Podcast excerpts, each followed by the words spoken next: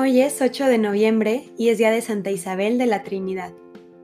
Una mañana del 18 de julio de 1880 nace Isabel en un campo militar de Abor, Francia. Su familia está inquieta porque los médicos han dicho que la bebé no podrá salvar su vida. María Roland Cates, su mamá, espera a su primera hija. Todos rezan y se ofrecen misas por la nueva criatura. En contra de todos los pronósticos, la niña llega a este mundo muy hermosa y fuerte. Cuatro días después, el 22 de julio, es bautizada con el nombre de Isabel Josefina. La señora Cates se ha dado cuenta del talento musical de su hija.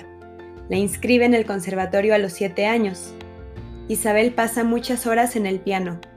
No va a la escuela porque las instituciones del Estado son demasiado laicas. En cambio, recibirá la formación primaria en casa.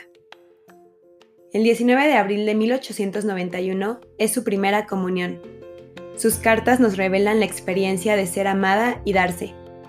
Este gran día nos hemos dado por completo el uno al otro, escribirá Isabel. Gozo, alegría, saciedad, plenitud, belleza, música interior son las realidades que siente en su corazón. En el verano de 1894, las Cates marchan a Carlipa, allí visitan a sus tías. Isabel siempre recordará el espectáculo cósmico de la cadena montañosa de los Pirineos. Escribe en una carta a una tía. ¿Te acuerdas de nuestros paseos por la sierra durante la noche, a la luz de la luna, mientras escuchábamos las alegres campanadas? Oh tía, qué bello estaba el valle a la luz de las estrellas. Esa inmensidad, ese infinito, todo me hablaba de Dios. Así era Isabel, humana y divina, centrada en el interior y viviendo las alegrías de la vida. Con frecuencia participaba en veladas y bailes que organizaban las familias militares. En estos lugares, la joven Isabel quiere ser como el sol que irradia su luz. El 2 de agosto de 1901 entra en el Carmelo, una vida dedicada por entero a la oración, una comunidad de hermanas que viven el ideal de Santa Teresa, una sencillez en el uso de las cosas y en el trato con las personas un ideal apostólico que amplía sus horizontes al mundo entero. No encuentro palabras para expresar mi dicha, escribirá. Aquí ya no hay nada, solo Él. Se le encuentra en todas partes, lo mismo en el trabajo que en la oración. El 11 de enero de 1903, domingo y fiesta de la Epifanía, ante la comunidad carmelitana de, de Dijon, Isabel pronuncia sus votos religiosos. Se siente invadida por Dios por su abundante gracia, un derroche total. Sus experiencias religiosas son alimentadas por sus lecturas. El Nuevo Testamento tiene un lugar privilegiado en su mundo espiritual, muy especialmente las cartas de San Pablo, a quien llamará Padre de su alma. Las páginas de San Juan de la Cruz también ejercieron una influencia considerable en el camino de la unión con Dios. En el año 1904 sucede algo muy significativo. El 21 de noviembre, Isabel lo pasa ante el Santísimo. Por la noche redacta una oración que es expresión de su entrega al Dios Trinidad, Padre, Hijo y Espíritu Santo. Dice así, Oh Dios mío, Trinidad a quien adoro, ayudadme a olvidarme enteramente para establecerme en vos, inmóvil y tranquila, como si mi alma estuviera ya en la eternidad. Que nada pueda turbar mi paz ni hacerme salir de vos, mi inmutable, sino que cada minuto me haga penetrar más en profundidad de vuestro misterio. Pacificad mi alma, haced de ella vuestro cielo, vuestra morada amada y el lugar de vuestro reposo. Que no os deje allí jamás solo, sino que esté allí toda entera, completamente despierta en mi fe, en adoración total, completamente entregada a vuestra acción creadora. Isabel ha descubierto su vocación en la Iglesia, ser para Dios una alabanza de gloria. Isabel enferma y los días 7 y 8 de noviembre de 1906, Isabel está en silencio.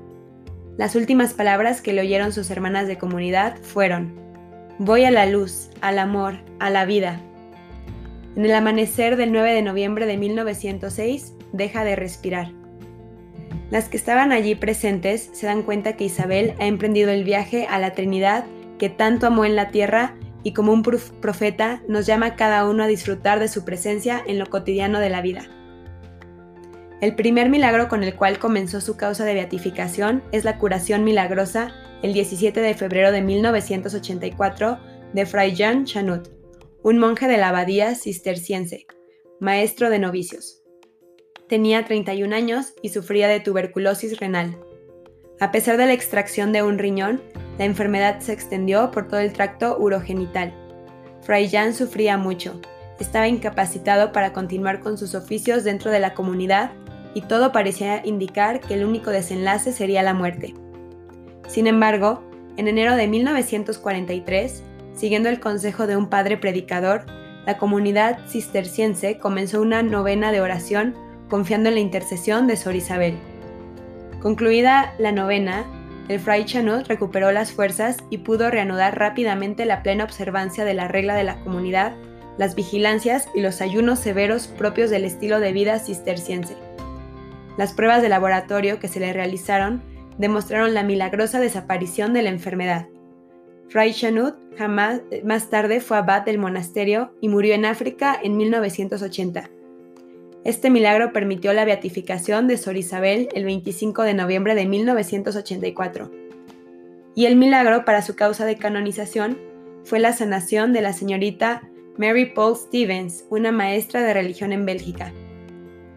Mary Paul, en el mes de mayo de 1997, comenzó a experimentar dificultad para articular las palabras y problemas en la salivación.